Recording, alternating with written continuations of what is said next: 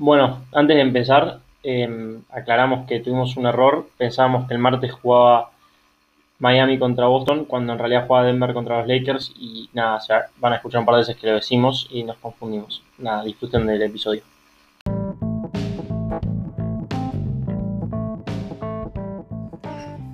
Volvimos, como LeBron volvió a Cleveland. Eh, ¿Quién más volvió a dónde? Eh, como Wade volvió a Miami, Miami, para retirarse. Eh, no sé. Y otras vueltas que nos estamos olvidando. Hemos vuelto a grabar nuestro segundo capítulo. Yo soy Rad, Lucho, ¿cómo estás? Muy bien, por suerte. Contento de que hoy hay básquet de vuelta. Ayer fue la primera vez en mucho tiempo, bueno, mentira, porque estuvo el, el parate por el lockout de los jugadores, pero bueno, ayer fue la primera vez que no había un partido programado en mucho tiempo y que nos, nos empieza a acostumbrar. Ayer, si ayer lunes no querían cruzarse con Monday Night Football, querían darle un poquito de descanso a los jugadores, querían que se emparejara la serie del este y la del oeste para que terminaran más o menos al mismo tiempo. Eh, hoy juega, hoy es martes, 16, 18.34 de la tarde en Buenos Aires. Hoy juega en Boston Miami, partido 4, 2-1 arriba Miami. Eh, bueno, y ese es el, el contexto. Eh, algo que quieras comentar así como para arrancar Bueno. de la serie es como, y bueno, me, me, me interrumpe. Nos Yo te haciendo una estaríamos, pregunta. nos estaríamos olvidando de, de que hubo un tiro sobre la chicharra de nuestro queridísimo Anthony Davis con un mal switch de Plumlee que entró justamente para defender y lo que hizo fue agua. Eh, sí. E- Este era, digo, era el partido que Denver tenía que ganar. Eh, Sí, el primer partido pasó lo mismo que la serie pasada. Sí, pero. Digo, y, y además se vio ampliamente superado. En este partido, la primera mitad fue bastante parecida. eh, y en el segundo hacía ojos sin haber visto tanto los stats. O sea, en la primera mitad Lakers corrió mucho, Denver perdió mucha bola como pelota viva, que le generó mucha transición y, y ofensivas fáciles a, a los Lakers. Y, y a Denver le salía poco en, en ofensiva. eh, pero se volvieron a meter en partido como ya, ya hablan muy bien de la resiliencia de Sí, este no, equipo de Denver. mentalmente le- saben que van a volver. Y eso es. Está bueno, pero también hay que ver que no se, no se confíen en eso. Como decía, como decía, le preguntaban a Mike Malone cómo sabía si su equipo está- cuándo sabía que su equipo estaba preparado y decía que cuando su equipo estaba 16 abajo era el momento cuando estaban preparados. Así que nada, es un equipo que sabe volver.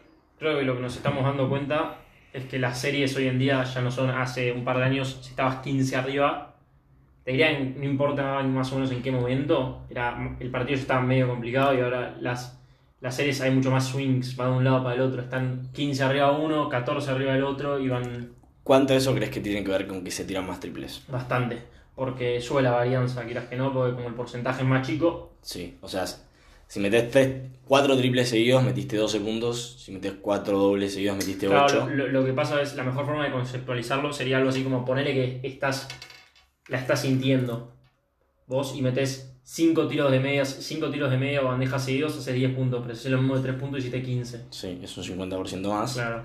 Y también lo otro que tiene es que los triples en promedio errás más, con lo cual si empezaste bajo, por ahí erraste 5 o 6 triples seguidos, cosa que ya le ha pasado a Houston en alguna serie con Golden State, que erró cuántos fueron, 33, una... erró una barbaridad de triples Contra- seguidos. Golden State en el juego 7, ¿cuántos triples fueron? Golden State no. Houston contra Golden State. ¿A cuánto cerró Houston? 27 seguidos. Bueno, claro, y ahí perdió el partido. Eh, yo creo que sí, o sea, lo- el triple tiene mucho que ver en, en la, en la variabilidad, en el, el score, digamos. Eh, y además, siento que se nota más cuando como explotás un ajuste. Como cuando algo, cuando vos cambiás algo en ofensiva o en defensiva y sale bien, como se nota más. Especialmente en ofensiva porque al, al haber mucho más espaciado también es más fácil anotar. ¿Entendés lo que quiero decir? Sí. Eh, Sí, bueno, por eso los goleos son más altos ahora. Pero bueno, para mí, y está bueno para enganchar con otra serie, eh, Denver para estar en serie, digamos, en esta serie tenía que ganar los partidos eh, parejos. Eh, porque no iba a tener tantos, ¿no? Eh, digo, y este partido como... De hecho era suyo, o sea, Jokic se lució, creo que metió los últimos 12 puntos de Bueno, su eso equipo lo y Davis... eso es lo que quería ver. Déjame cerrar la idea y te dejo. Sí. eh, que me parece distinto a la serie de Boston y de Miami. Que esa serie seguro que le va a ganar el que mejor cierre los partidos, que por ahora viene siendo Miami, pero eh, entiendo de que todos los partidos van a tener su paridad. Entonces que pierdas uno parejo no, no te saca tanto de la serie. Eh, a mí yo ya creo que acá Denver está casi muerto en la serie. Que no significa que no pueda terminar 4-2, pero bueno, está más difícil. ¿Qué decías vos? Ahora lo que yo iba a decir era que si no me falla la memoria, y acá voy a. estoy tratando de ver- chequearlo en vivo y en directo. Davis creo que mete los, los, últimos 10. los últimos 10 y Jokic los últimos 12. 12. Sí, no, el final del, del juego estuvo muy bueno. A mí me sorprendió. Yo dije que para mí Jokic con, contra Davis, para Davis iba a ser un buen pareo en defensa. Y no lo fue. Y en ataque, bueno, sí dije que Jokic no puede parar a nadie y no lo pudo parar. No, Davis contra Jokic creo que 6 de 10 tiró. Eh, y hubo un momento en el segundo cuarto que sin LeBron, que lo bailó 3 o 4 posiciones seguidas. Eh, pero no sé si lo defendió tan mal. Está esa última posición que por ahí no quería, no, no quiso hacerle falta, pero fue impresionante. Jokic se le posteó desde un metro y no, medio eso y increíble. Yo no, abajo. yo no lo podía creer. Especialmente siendo que era la última posición del partido. Sí, y, pero igual no me sorprendió. Porque no fue la única. Jugó varias veces y lo llevó al poste y se lo, se lo comió un, en un pancho. Está bien. Em, ¿Y qué quiero decir? Este, nada, bastante, bastante sorprendido en ese sentido.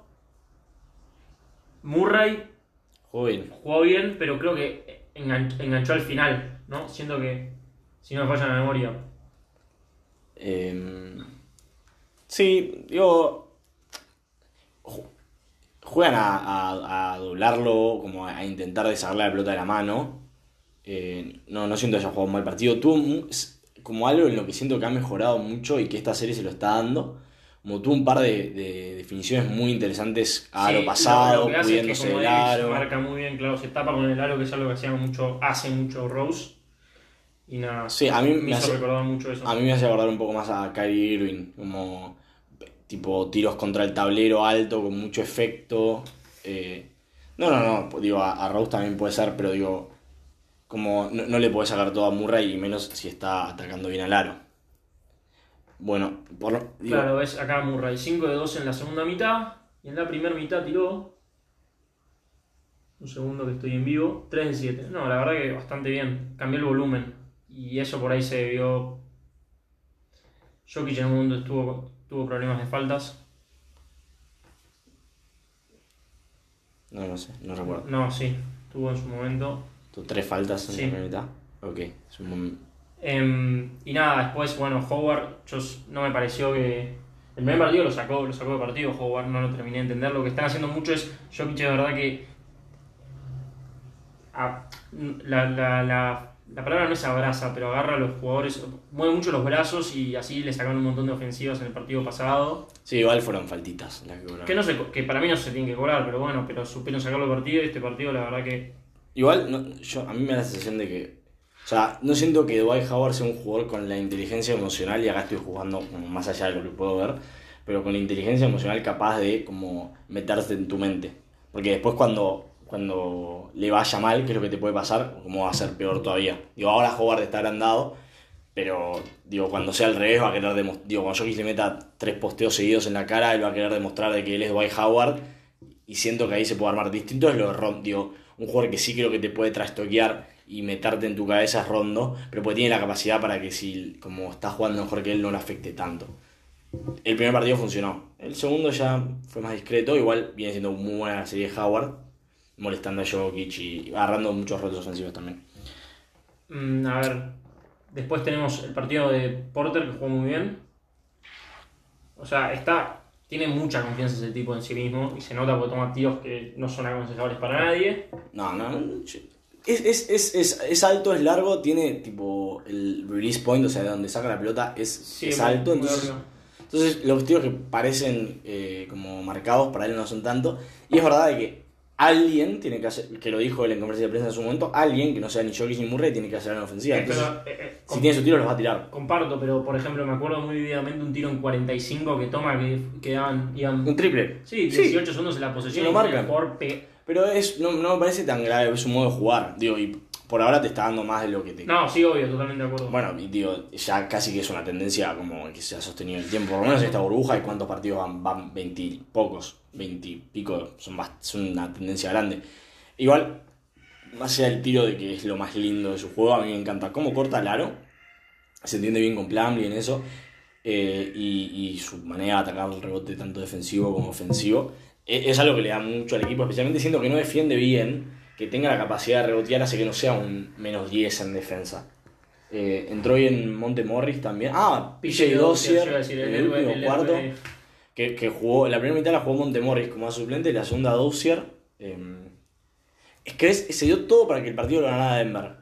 Eh, un Jokic cerrando increíble, un, un jugador que no, nadie lo tenía en cuenta, que apareció de la nada para darle vértigo en el último cuarto, los Lakers que se fueron quedando, un LeBron que estuvo muy impreciso en el último cuarto, especialmente porque jugaron con LeBron, Davis y Howard casi todo el cuarto para cerrarlo. Sí. Eh, y estás arriba, la- Perdón, perdón, sí. no, no, y estás arriba en la última jugada. Y de hecho, el otro día, o sea, tremenda jugada defensiva de Murray que lo tapa Danny Green. O sea, el- la primera jugada para ganar que tiene Lakers es un triple abierto de Caruso. Sí. Es un tiro que ni, ni los Lakers están contentos con ese tiro, ni Denver está contento con que, bueno, le dimos un tiro muy fácil. Eh, Es un tiro que puede entrar. Les agarran el rebote ofensivo, ya hay un problema. Y eh, no sé si se apura o no en tirar un triple con 3 segundos, lo tapa a Murray. Un triple no un tiro de distancia, pero sí. No, no, fue un triple en la esquina. No, no. Fue triple. Bueno, Rad está convencido que tiene mejor memoria, así que se lo voy a dar para mí. No fue un triple, fue un tiro desde. No importa, la discusión no Sí. viene. Eh, o sea, tenían todo para ganarlo. Y les quedaba un tiro de. digo, la pelota en inbounds, dos segundos para generar un tiro. Son pocas las veces que, que ganás ese partido. Y bueno, nada. Plumlee se equivocó. O alguien se equivocó en la defensa de Denver. Y lo perdieron y.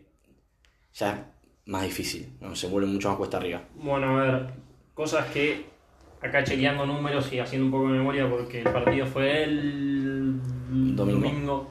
entonces no está muy fresco todo en el recuerdo. Pero por ejemplo, Murray jugó 44 minutos y tuvo Ah, más tremendo. 16. Harris jugó 24 minutos y tuvo menos 14. Tiro- metió un solo un triple. Sí, uno de 6 de campo. No, lo de Murray es tremendo. O sea, que en 4 minutos el swing fue de 18 puntos porque ganó por 2 Lakers. O sea, los 4 minutos que Murray no estuvo en cancha, Lakers ganaron por 18. Eh, te- te- por eso te digo que jugó muy bien. Sí, Y sí, Jokic tuvo problemas de faltas porque jugó poco, jugó 38 minutos. creo que- sí.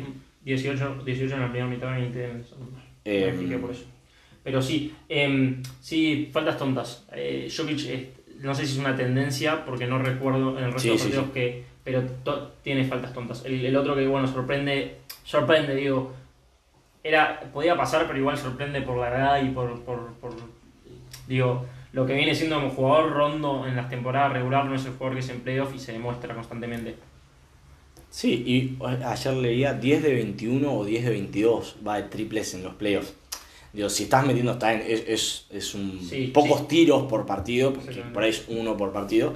Pero bueno, si lo está metiendo. De, de hecho, mentira, no son tan pocos porque no jugó los prim- Claro, la, primera ronda. O sea, no jugó 6 partidos porque tampoco jugó el primero con Houston. Debe haber metido 2 por partido más o menos en promedio. Pero bueno, si, si encima Rondo está metiendo el triple, es un problema. Lo que sí es impresionante, el partido pasado le conté dos pases a Liup, uno a LeBron y uno a Howard. Digo, si le dejan entrar ese pase a Rondo, como se vuelve muy eh, muy difícil de tener 11 asistencias por 36 minutos promedio de Rondo en los playoffs. Eh, lo que es una locura. O sea, porque lo que tenés es el base suplente de LeBron. LeBron, claro. Eh, y, y juega con un buen rollman como Anthony Claro, juegan el Davis. pick and roll y los dos se entienden muy bien.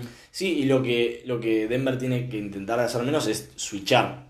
Pasa que en una, una de las jugadas que intentaron pasarle por abajo en la cortina, es decir, que el jugador que marca a Rondo rodee la cortina y lo vuelve a marcar, como dándole espacio para que tire, Rondo metió el triple. Además fue en el cuarto cuarto. Eh, pero bueno, factor X. Eh, yo no tengo, o sea, podríamos ir hablando, pero me parece que bastante claro el análisis. Sí. em, ¿qué, ¿Qué es lo que vos harías si fueras Denver para ajustar?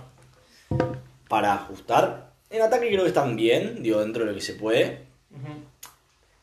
El tema es en defensa. Eh, y es. ¿Cómo, ¿Cómo permitís que LeBron no llegue al aro tan fácilmente cuando, cuando están jugando sin un pivot, o sea, sin Maggie sin Howard? Eh, y es dale el tiro, dale el tiro, dale el tiro, dale el tiro, siempre. Y lo otro que tienen que hacer es eh, agarrar los rebotes. Yo, a mí me intriga qué puede pasar si juegan eh, Plumlee y Y Jokic. Eh, ¿Qué te da? Un poco más de seguridad defensiva, un poco más de defensa. Hay que ver cómo se le venga Jokic marcando a, no sé, eh, Alex Caruso, por ejemplo, y también dejando que tire. Pasa que no lo hicieron, no lo hicieron con. Digo, hay varias cosas que mantuvieron del esquema contra. Clippers. No, contra Utah, iba a decir.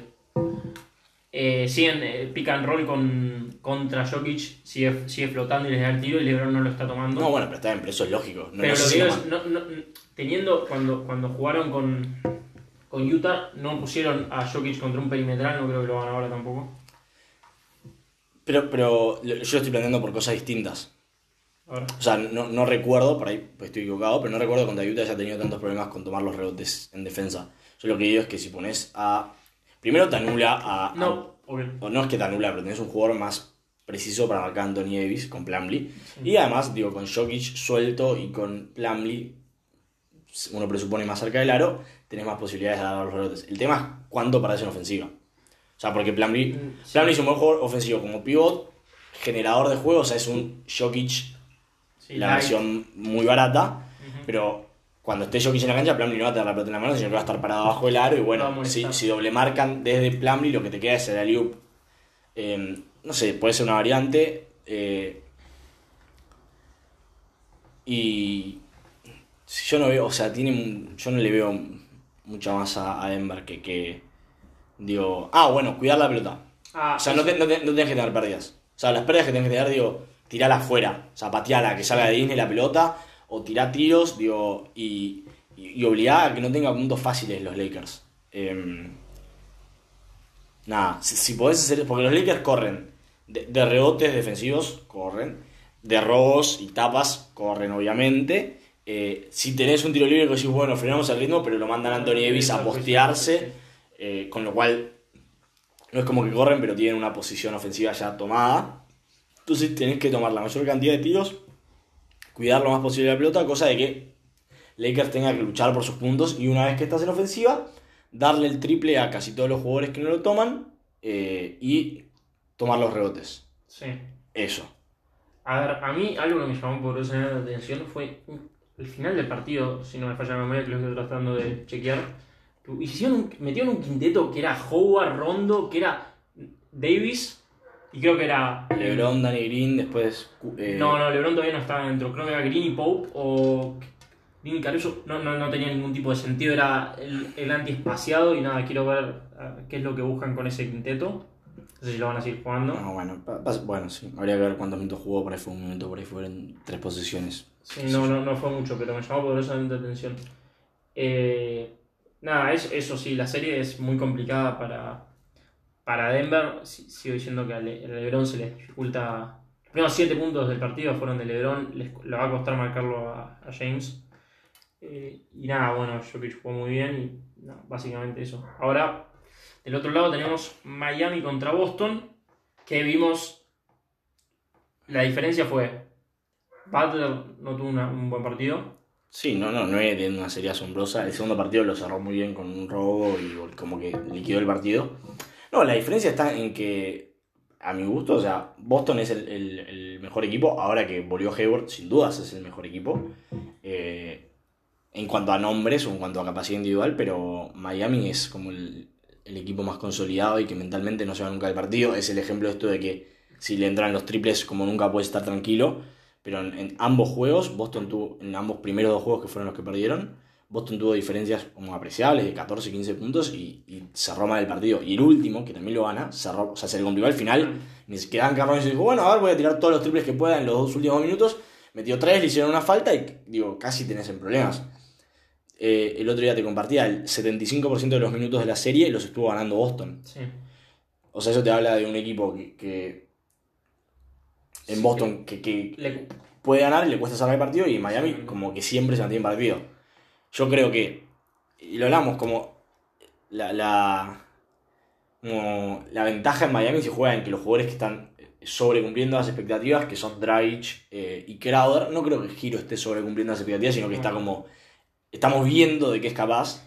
eh, bajen un poco a tierra. El otro día Crowder agarró muchos triples y a Dry hizo más cosas Smart y no fue tan eficiente. Sí. Y ahí, ahí está el juego. Y que Boston nos pierda, no pierda todos los mitos de la banca, que si entra Hayward, Sí, eh, de que no tuvo un buen partido. O sea, no tuvo un buen partido en cuanto a números, pero sí, sí genera, genera otras cosas. Lo vimos cortar un par de veces en la línea de tiros libres contra la zona y generar desde ahí. Ah, esa fue otra diferencia, que ahora van a tener que ajustar eso, porque la zona que les fue muy, muy, muy útil los primeros partidos, Boston la supo atacar este partido. No me acuerdo. No, los otros para mí tampoco fue que la atacó mal. Sí, pero no logró, no, no logró tiros. No logró meter los tiros cuando No, menos. y yo creo que lo, me- lo mejor de la, de la zona de Miami es como en algún momento desconcentrar a Boston y que es lo que termina pasando en las Sí. posiciones finales, que como que dejan de moverse y juegan como una aclarada uno contra uno.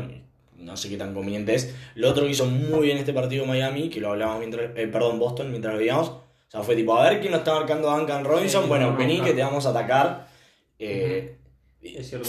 Falta, digo, el que quedaba iba bajo el aro, vimos una vez muy bien Brown corriendo en transición y quedó posteado tipo Sí. abajo el aro literalmente, pasa, eh, me, me asombra lo bien que está pasando Tatum, no solo en la capacidad de pasar, sino en de darse cuenta y reconocer, este es el paso que tengo que meter. Eh, y siento que, o sea, el otro partido en Boston, el último, los cuatro grandes jugadores, podríamos decir, todos con 20 más puntos. Kemba, Smart, Tatum y Brown. Eh, en Miami el único arriba de 20 puntos es Bam. Que siento que es lo que van a dar. Tipo, bueno, alguna vez va a entrar el pase al rol y nos comeremos la volcada. Eh, pe- pero todo lo demás lo vamos a lo vamos a cerrar. No les vamos a dar triples de handoff, no vamos a dejar que Dragic penetre. Eh, me parece esa la sensación. Em, a ver, La sensación, no la táctica, ¿verdad? Defensiva de Boston. tampoco sé si pueden. O sea, creo que también es. Miami no puede jugar a, a que Adebayo a puntos. Va, no siento que pueda jugar a eso. Tampoco, tampoco se lo exigieron en la temporada y no. no... Miami no juega que nadie a puntos, porque no tiene un Murray que te. Sí, está bien. Pero Boston no lo puede parar. Fue chico en su momento porque los peores que tienen Tice y Canter, Canter que no juega nada. Y Robert Williams. Claro, Robert Williams que jugó. ¿Cuál de los dos? Grant Williams. Grant Williams fue el que tuvo un bastante buen partido, metió un par de bombas. Sí, metió un triple contra la zona que, nada, Adebayo juega libre cuando marca Grant Williams y defendió un par de veces bien con buena verticalidad Adebayo abajo el aro.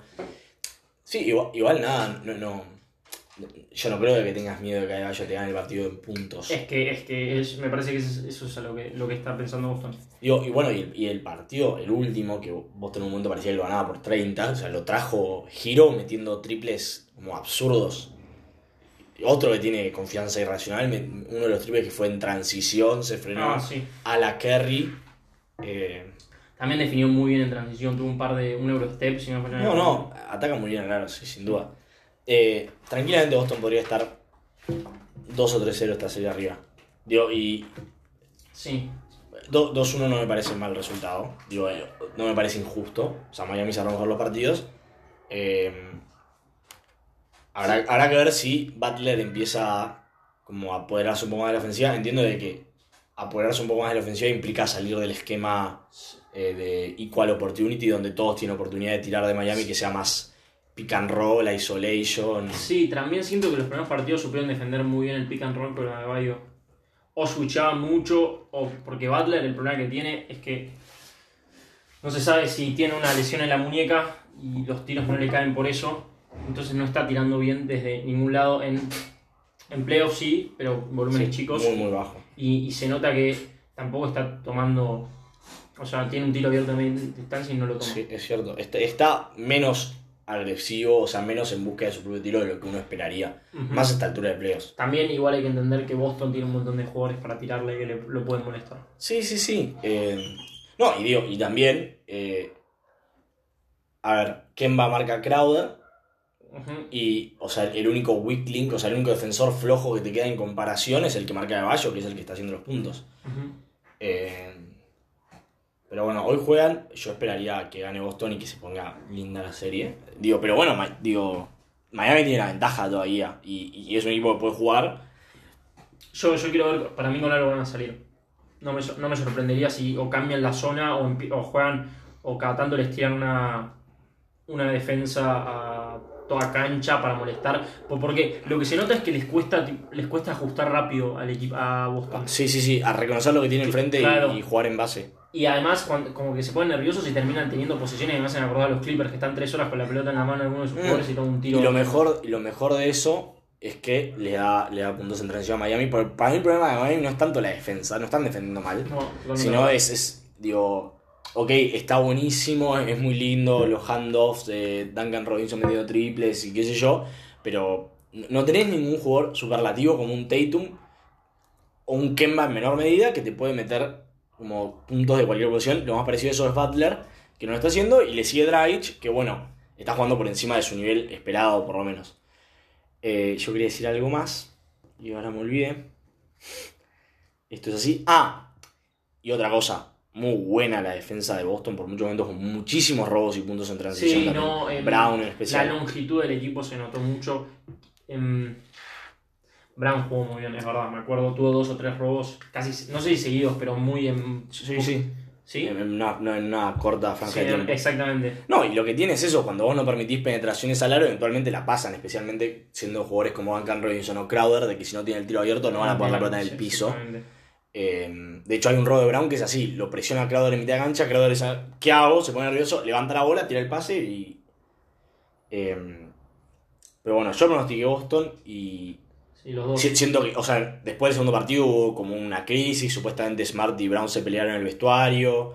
Digamos también de que uno de los partidos parecía que lo ganaba Boston, Butler metió un triple inexplicable y después fueron a overtime y en overtime Bam Adebayo hizo la mejor jugada de estos playoffs y tapó una volcada impresionante. Eh, digo, Miami es el equipo que está arriba en la serie, pero Boston es el equipo que me deja más tranquilo. Y bueno, fueron. Menos en su capacidad de cerrar los partidos, que es muy importante. No sé, es una serie. que Sigo pensando que. Puede, puede tranquilamente no sorprendernos y terminar como dijimos que Boston en 6. O tranquilamente me puedes decir que gana Miami en 5 y te, te creo. Es lo que me está pasando en estos playoffs, esa paridad de decir, no me sorprendería nada de. Es más, en el partido, yo, cuando están ganando por 15, 17 Boston, yo dije, me voy a ir, voy a dejar de ver esto, pero dije, es obvio que me voy a parar y dentro de 5 minutos van a estar en partido de vuelta porque es lo que está pasando todos los partidos en, toda, en todo lo que es la burbuja. Yo, la diferencia es que, o sea, yo sí sé que, que tiene que ajustar Boston un poco más, que es cerrar mejor los partidos, seguir ejecutando su ofensiva, reconocer que está defendiendo Miami y ajustar en base a eso. Y, no veo tan claro qué es lo que puede hacer Miami. Si, tipo, para mí algo va a salir seguramente, pero no está tan en claro. Y el problema es el ataque. ¿Y qué vas a pedir? Bueno, Jimmy es más agresivo, eh, Dragic eh, ataca más, pero no es que no puede, digo, como que están contando con que no pueden. Eso es lo que a mí como me, me inclina un poco hacia Boston. Está bien. Eso es todo. Pasamos al siguiente segmento, ¿querés decir algo más?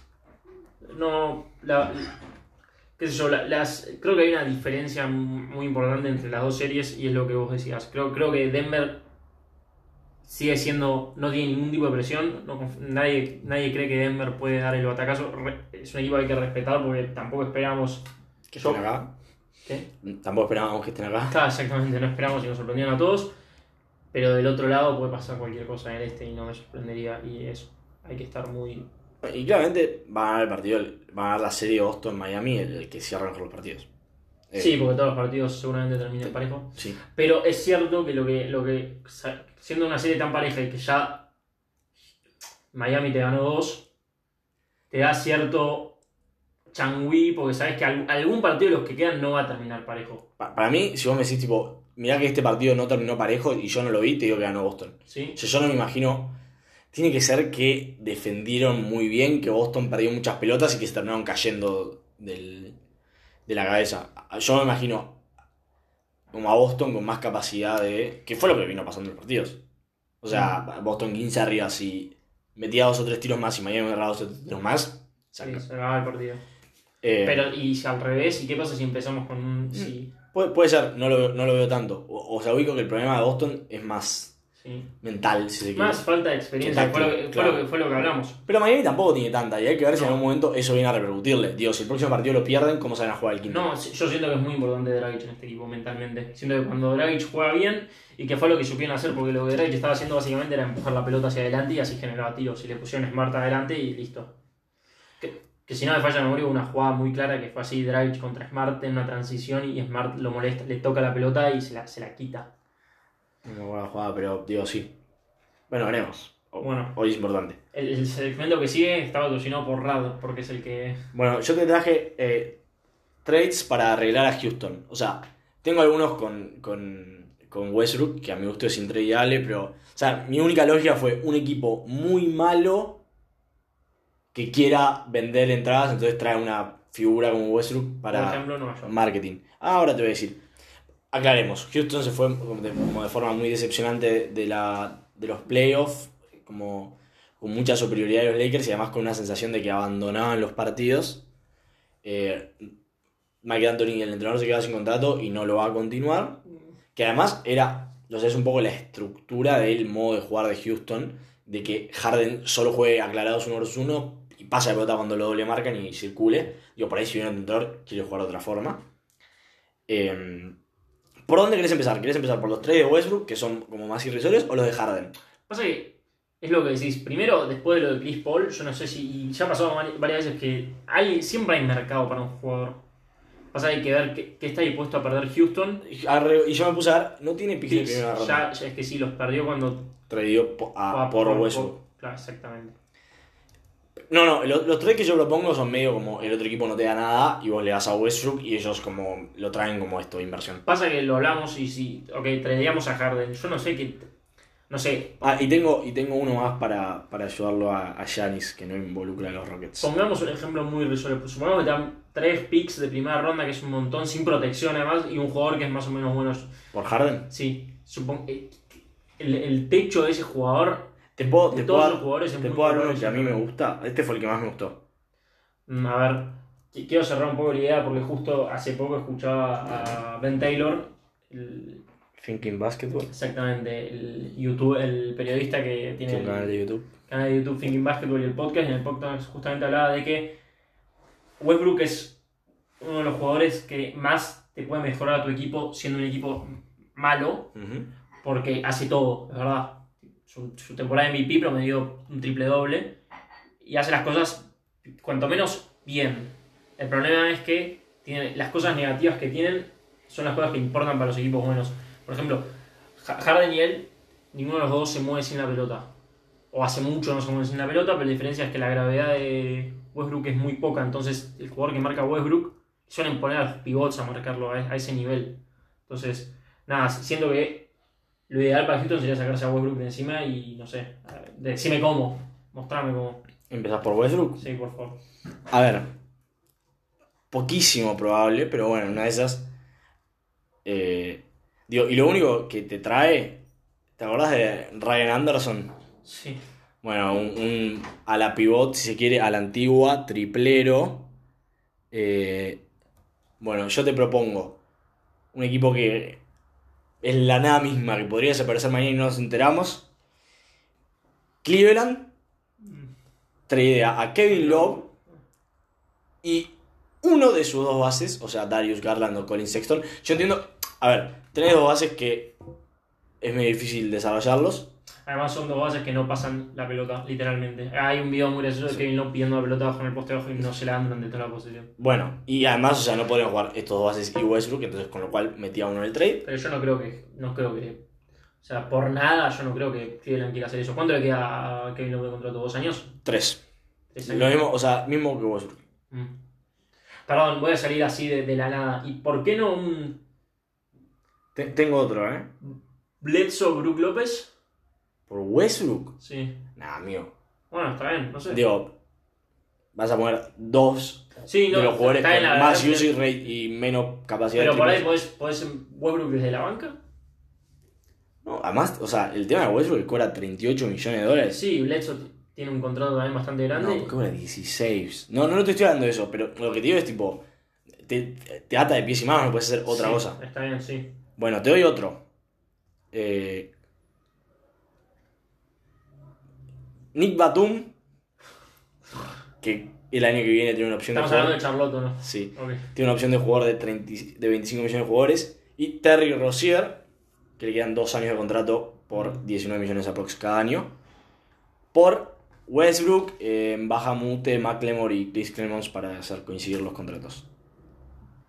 Westbrook puede jugar al lado de Bonte Graham como un alero. te- Tenés un poco más de renombre. Digo, con Westbrook en ese equipo y algunas piezas que puedas tocar, debería ser el. Lo siento, lo siento muy, muy, muy difícil. No, no, no tiene mucho sentido. Hay varias cosas.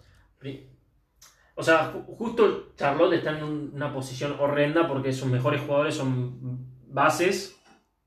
Y tenemos a, bueno, ¿qué tenemos? Bridges, que todavía no Sí, eh, Decep- Creo que si no me falla la memoria, y estoy hablando muy de memoria, no está tirando bien de tres puntos, que se lo veía como un and ¿cómo se llama este? PJ Washington jugó muy bien. Un Washington sí, 3-4. pero tienen, tienen dos, los mejores jugadores que tienen son dos bases, son, No, Rozier no, no.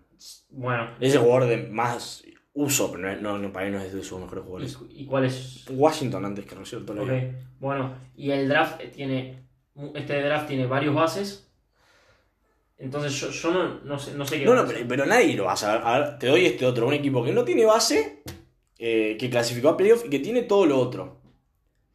Eh, y, a ver, este trade, según el Hollinger, o sea, el, el trade machine de ESPN, además te dice cuántas ¿Cuántas victorias. tareas, cuántas victorias Bueno, tener a Westbrook le agregaría una victoria nada más a este equipo. Westbrook por Alfaro Camino, Mo Bamba, Ken Birch, Wes Iwundu, Michael Fraser Jr. y, y acá es donde pierde algo Orlando, eh, Terrence Ross. Que igual lo tuve que poner para coincidir los salarios. Salarios, Sí. Digo, si lo puedes sacar a Terrence Ross, digo, igual Terrence Ross sería un jugadorazo para Houston. Triplero, eh, generador de su propio tiro, alero, o sea, es como el, lo que Houston busca. Eh, Orlando tiene su base. eh, y más allá de Ross, no pierde ningún jugador de, de rotación. Su pivot suplente, si querés, en Bamba Aminu, que sí, estuvo lesionado, no sí, no jugó Westy Bundu, Nada, tampoco. Michael Fraser Jr., Nada. Bamba y Birch. Y ah, digo, lo valioso que tiene para Houston, Sí, que. además de sacarse a Westbrook encima, consigue dos pivots como para tenerlos. Digo, un jugador joven como Bamba que en una de esas destapa. Y Terran Ross es un buen jugador y están, o sea, le quedan tres años de contrato de 12 millones y medio, que es un buen contrato. A ver, claramente ningún trade te va, te va a gustar, porque nadie quiere a Westbrook. Así que, ¿puedo pasar los por Harden? ¿O querés? A ver. em, Podemos pasar, yo estoy. Me, estoy también me estoy divirtiendo viendo lo de. Lo de ¿Cómo se dice? Lo de Milwaukee, que a le parece un poco loco, pero yo estoy viendo y no, no o sea, te sumo Iliasoba al trade que dije y se puede hacer. No, no, que se puede hacer. No, yo te digo que no se puede hacer lo que te digo, que no tiene ningún sentido. Es el que menos sentido tiene de todos. Pero bueno. Eh, a ver, te digo el que más me gusta a mí de Harden, no tanto por cómo queda Houston, pero por cómo queda el otro equipo. Pero digo, bueno, a Houston es como que le das la llave a, eh, a rearmarse un poco. Son, te voy a dar dos jugadores buenos, No dijimos en Nueva York, igual eso me decepcionó de tu parte. no tienen contratos. Sí, Entonces, como no tienen contratos, sí, no, no, no, no pensé en hacerlo. Te voy a dar dos jugadores buenos por Harden y algunos picks. ok, ¿Sí? Miles Turner ok. y el que a vos te guste, o la Dipo Brockton. Y yo te saco a Brockman. Porque la Dipo viene de lesión y no sé sí, qué. sí, sí, no Bueno. sabes cómo va a rendir. Eh, además sus juegos están ¿quién, muy- quién dice que no? ¿Houston o.? Y yo quiero pensar que Houston. A ver, si tenés. Si sos Y- Houston. Y, pará, me tiraste picks encima, ¿no? Sí, uno o dos picks, lo podemos negociar. Digo, vamos a verlo del lado de Indiana. Indiana tiene su. consigue- es un equipo largo. Sí. eh, que si te va Miles Turner no es tan grave porque tenés a Domantas Sabonis, que fue All-Star. eh, digo, y yo para mí Sabonis es intocable. Y lo, lo, lo ubicás a Harden en un equipo que jugó bastante aclarado, pero que puede jugar otras cosas. Y con un equipo, digo, tiene eh, un base suplente como TJ McConnell, tiene a Jeremy Lamb, tiene a TJ Warren, que en su momento fue la revelación de la burbuja. Eh, y Oladipo Brogdon como, como segundo jugador dominador de pelota. Y si podés hacer que Harden juegue un handoff un salir de dos cortinas y atacar, eh, es un equipo que se vuelve interesante, ¿no? No- Digo, si haces este trade, que es el después de Boston y de Brooklyn, es el tercer mejor jugador de, en- del este. Milwaukee, Ma- Sí. Miami, o sea, está ahí entre los mejores cinco. Pasa que, a ver, los primeros problemas rápidamente que se me ocurren son Sabonis y, y Harden juntos.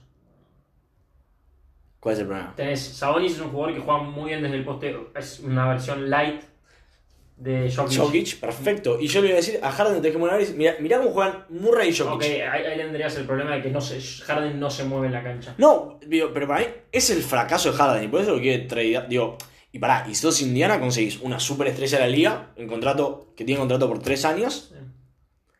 Digo, y ir a por. Es, es una buena idea. A ver, es una buena idea en el sentido que no creo que Indiana con el equipo que tenga, excepto que si Oladipo vuelve al rendimiento que tenía antes de la lesión, ok, sí es un equipo temible, cuanto menos. Sí, lo de Indiana es claramente una apuesta. Sí, bueno, si nos sale esto, Sí. Em, no, no es una mala idea. Houston, no sé. No, y Houston, a ver, eh, tiene un owner nuevo, con lo cual no creo que quiera ir directamente a, a rebuildear, pero bueno, si tenés a, a Brogdon, Westbrook, eh, Miles Turner, PJ Tucker, eh, Robert Covington, tenés, tenés un equipo, digo, va a ser el séptimo, sexto del oeste, por como se viene el oeste, pero bueno, tenés un equipo, conseguís algunos picks, eh, y en base a eso podés como empezar a repensarte como equipo. Em, tanto Oladipo.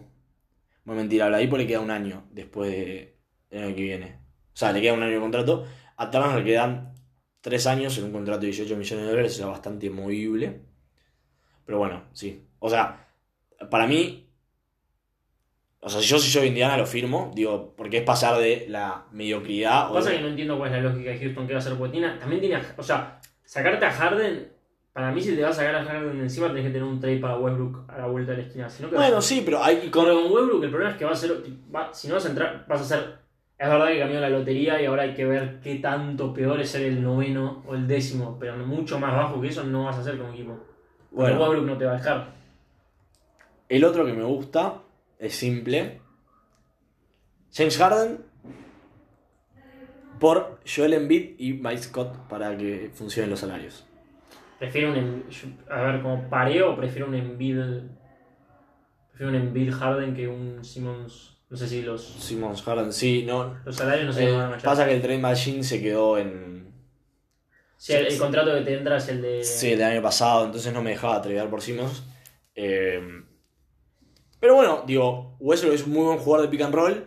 Digo, a Steven, Sam, a Steven Adams lo hizo jugar muy bien. Nunca lo vimos en Embiid jugar pick and roll porque nunca tuvieron un base, pero podría ser interesante. Conseguís, digo, sos. eh, si sos em, Houston, conseguís una superestrella para seguir bancándote. Sí, o sea, lo, lo que veo como. A ver.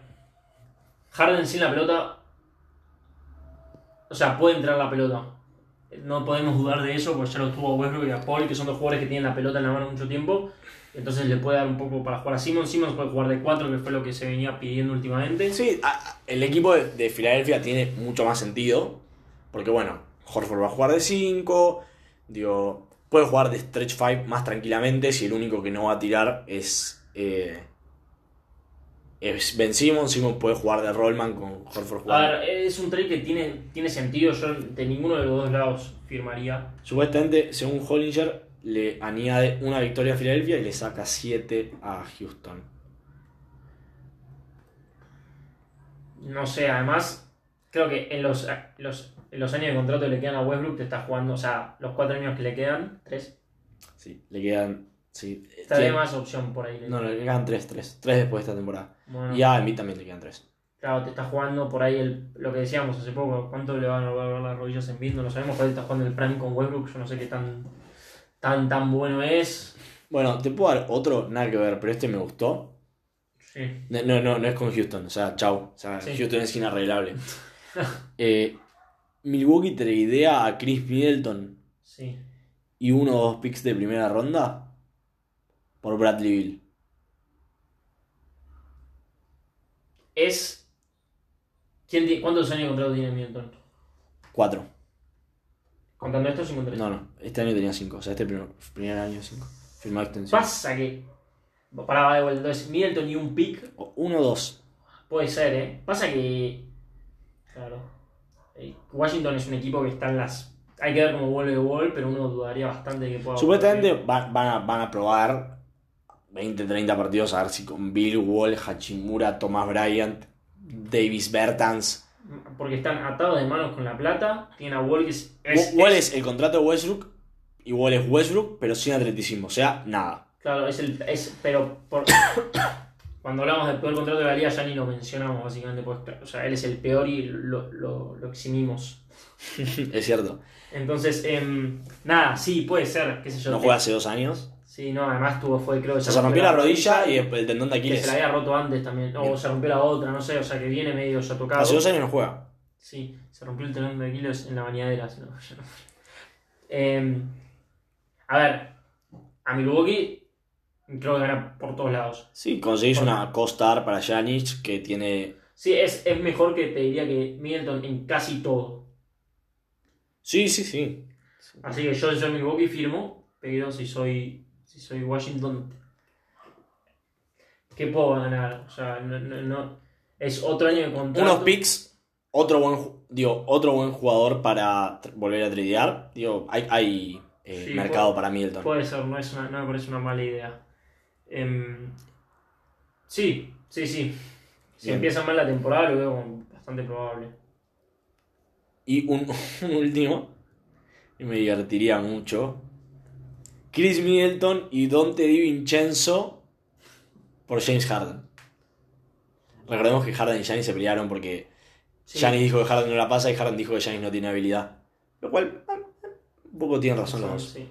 Em, a ver, no, desde Vincenzo a Middleton, Houston no lo- necesitas tirarle 45 picks arriba de eso como para hacerlo más o menos potable. Pero claramente si son Milwaukee estás. ¿Sí? Sí, obvio. Tenés. O sea, Harden, vos- Harden y Giannis vos- son literalmente Kobe y Jack. Es que era justo lo que decir. Vos pedías un Kobe para tu. Y ahí lo tenés. O sea, muchísimo peor en defensa que Kobe. Pero, o sea, hay todo un debate si Kobe era tan buen defensor como, como se dice. Como porque tuvo varios. No sé cuántos first team all defense tuvo, pero tuvo. Sí, dos o tres. Y dicen que estaban un poco inf- inflados. Pero bueno, Harden en su vida va a defender también. Pero en el otro sentido es un jugador. Nada, sí, es literalmente lo que. el jugador con el que podría soñar Giannis. Así que sí. Eh, nada, yo quiero ver qué desastre va a ser Nueva York, que sabemos todos que viene, no sabemos cómo va a ser. Em, Pasa que ¿qué, va a hacer, ¿Qué va a hacer Oklahoma con Paul? Porque se lo tienes ahora encima. tradearlo a. Igual, ¿por qué eso tienes ahora encima? Porque está en un, está en un valor alto. Y no lo, ¿Para qué lo.? Para Ah, no, no, está- pero no es que se tiene que dar, sacar de encima. Para mí Lo va, lo va a tradear porque tiene buen valor ahora. Ah, sí, sí, no, no es que es imperativo porque es, le queda un año de contrato. Dos, Dos años de contrato porque tiene opción de jugador. sí. Digo, sí, o sea, el año pasado, o cuando empezó la temporada, decíamos lo mismo. Bueno, a ver a dónde va a encajar eh, Oklahoma a Chris Paul. Ya vimos que este año le fue bastante bien. Es verdad que se queda sin contrato Kainari, que fue una pieza importante del equipo y que no sé qué tanto sentido tendría para Oklahoma volver a tradearlo. De que Billy Donovan, que se le acaba el contrato, decidió no renovarlo y supuestamente en parte es porque la gerencia de Oklahoma quiere ir hacia un camino más de rebuilding, o sea, de, Sí, sí. de adquirir promesas jóvenes y desarrollarlas. tiene un montón de picks. Sí, sí, tiene muchísimos, pero bueno, digo, no es que los picks son de ellos. O sea, que ellos pierdan no influye en el valor del pick de Houston, ¿entendés? No, es- es. Eh, pero bueno, entiendo de que también si, si hay un buen vínculo con Chris Paul, Chris Paul tiene 36, le gustaría antes de retirarse ganar un campeonato y que, digo, si Oklahoma no le puede prometer eso, intentarán tradearlo y, y algún mercado van a conseguir. Milwaukee, Milwaukee, sí. Es, Yo no creo que- Es el equipo para, para tradearlo. sí. Eh, Pero hay que. eh, no debería ser muy difícil. Si ya pude tradear a huevo. no, no, como se Que puede. el trade que armé fue Bledsoe López y Yasoy y el otro López, porque no los quería separar. Eh, pero, bueno, pero y consigue uno o dos picks más de primera ronda. Por ahí, para mí, sería interesante como que haga un. Como un trade de tres equipos, porque ya la verdad es que no, no, en algún momento es contraproducente tener tantos picks. Porque no, no. O sea, los tenés que tradear sí o sí. Porque no es puedes lo que se hablaba con Boston en su momento. No, pero Boston no tenía tantos picks. O sea, digo, tantos picks. No, no tenía tantos picks de primera ronda. A lo que voy es, pará, a lo siguiente. De- después de cierto número de picks de primera ronda que en algún momento se transforman en jugadores, vos no podés tener. Lo máximo que permitís son 15 y no vas a tener 15 jugadores de primero, segundo o tercer año. Entonces es evidente que los tenés que tradear, lo cual les hace bajar su valor. Porque si yo estoy tradeando con vos y sé que lo que vos tenés lo tenés que tradear, eh, no sé qué teoría económica, si No. Milton Filmat o Ian Rat apoyan lo que estoy diciendo, pero a mí me parece muy lógico. Sí, no, está bien, sí. Eh, correcto lo que hizo. Pero bueno, entonces a lo que voy es, por ahí les conviene hacer un, un deal de tres equipos donde los picks que incluiría Milwaukee vayan para un tercer equipo y este equipo le provea a Oklahoma de un buen jugador, joven. No me puse a pensar cuál, No, no, sí. la consigna era con Houston. Eh, bueno, y se dieron todos los premios de la temporada. ¿Querés comentar algo de eso? Nos quedan 10 minutos. Mm, qué sé yo, me, me llam- No vi nada raro, siempre hay votos que decís, ¿por qué votaste a Andre Drummond. Drummond como Defensive Player of the Year? Pero fuera de eso, no sé, que LeBron diga que se merece el MVP y hacerlo todos los años, no me parece. No, no, pero ubico que LeBron también lo dice como para. Como entiendo, él es el mejor jugador de la liga y. como- Pero pasa que la temporada regular no le importa. Creo que. y- No, estoy de acuerdo, igual tuvo una muy buena temporada regular y, Sí. y, digo, y ser segundo a esta edad y cuidándose o jugando como sin dar todo, sabiendo que lo mejor está en los playoffs, habla muy bien de él. Y la verdad es que ningún gran jugador ganó, no, no existe nadie que te gane 6 MVPs. O sea, LeBron podría haber ganado 9. O sea, desde... Excepto de James Karim Abdul Jabbar y puede ser los Bueno, pero era, era digo, era otra liga, ¿no? Eh, digo, como que termina pasando de que querés votar a otro, de que te llama la atención. Y No, también que... hay, hay fatiga. Hay fatiga, hay muchos. Dicen. Hay, hay años donde es debatible que, y no se le dio a LeBron porque justamente ayer ha ganado varios. Nada, qué sé yo, a ver. No mucho, no mucho para decir, no es, no es algo que me llame poderosamente la atención. Es verdad que los problemas que siempre son los mismos es, es porque si no, si no afectaran en nada nos importaría muy poco, pero es verdad que hay gente como que, que pierde plata. A Bill le había pasado, Sí. que Bill vuelve a no estar, que Porque recordemos que una de las condiciones para que te puedan ofrecer un contrato máximo, por ejemplo, es que o estés en uno de los equipos All NBA o ganes un premio como sí, jugador defensivo del año. Entonces, si vos desbloqueás ese hito, te permite eh, obtener o acceder a un contrato mejor que después el- tu equipo te lo tiene que ofrecer. Pero bueno, eh, y eso está en manos de los periodistas, lo cual hace un poco de ruido, pero bueno, cuando rearmen el convenio colectivo de trabajo, si les parece, lo podrán volver a discutir. A mí me genera un par de cosas. Digo, Giannis fue el, el mejor jugador defensivo, eh, que lo entiendo. Ahora, no sé si, digo, ahí estás premiando como a la mejor defensa que, digo, al equipo, al jugador cuyo equipo mejor defensa jugó y él fue el mejor jugador defensivo de ese equipo, que es lo que pasaba también con Gobert. O sea, Giannis jugó muy bien en defensa porque, dentro de un esquema eh, era el mejor jugador defensivo y el esquema ese le permitía a Giannis, porque tenía a Brook López de pivote, entonces él podía soltarse y jugar ayudas. Sí. Eh, Pasa que, digo, es como lo que decía Durán cuando se enojó con Gobert, que ya lo hablamos. Digo, vos como entrenador tratás de poner en la mejor situación posible a, a tu jugador. Y digo, si te pones a pensar, se te, se te van a ocurrir jugadores defensivos mejores que, que Giannis. Giannis en capacidad individual sin duda debe ser uno o dos por, por capacidad atlética. eh, digo, es larguísimo, es enorme, es fuerte y es rápido. Entonces pues, te, te puede marcar a cualquier jugador y, y además inteligente para hacerlo. Eh, Sí, a ver, no, no es algo la verdad que me llame por- poderosamente la atención. Em, qué sé yo, pero por ahí la, la pregunta, la única pregunta así que se me ocurre ahora pensando rápido es, ¿hay que entrenarlos antes? Después, yo, porque que te lo entregue ahora es eso, no, no, no nos importa porque estamos con la cabeza en las finales de no, yo creo que le, le agrega. O sea, si los dan todos al mismo tiempo, la conversación dura la semana en la que entregan los premios. Acaba de esta manera, es como. Al fin y al cabo, los premios son eso, son marketing digo, y le da otro diálogo a los boludos como nosotros que hacemos un podcast y en especial a los talkers de ESPN, Claro, Skip. Bayless y Steven A. Smith, que te hablan y te hablan de esto. Y, y creo que también un poco que el, el término, que los premios no tengan una definición nominal clara, es un poco para también esto, porque si fuera clarísimo e indiscutible que Giannis es el MVP, porque el MVP se lo damos al que tiene mejor net rating, Sí.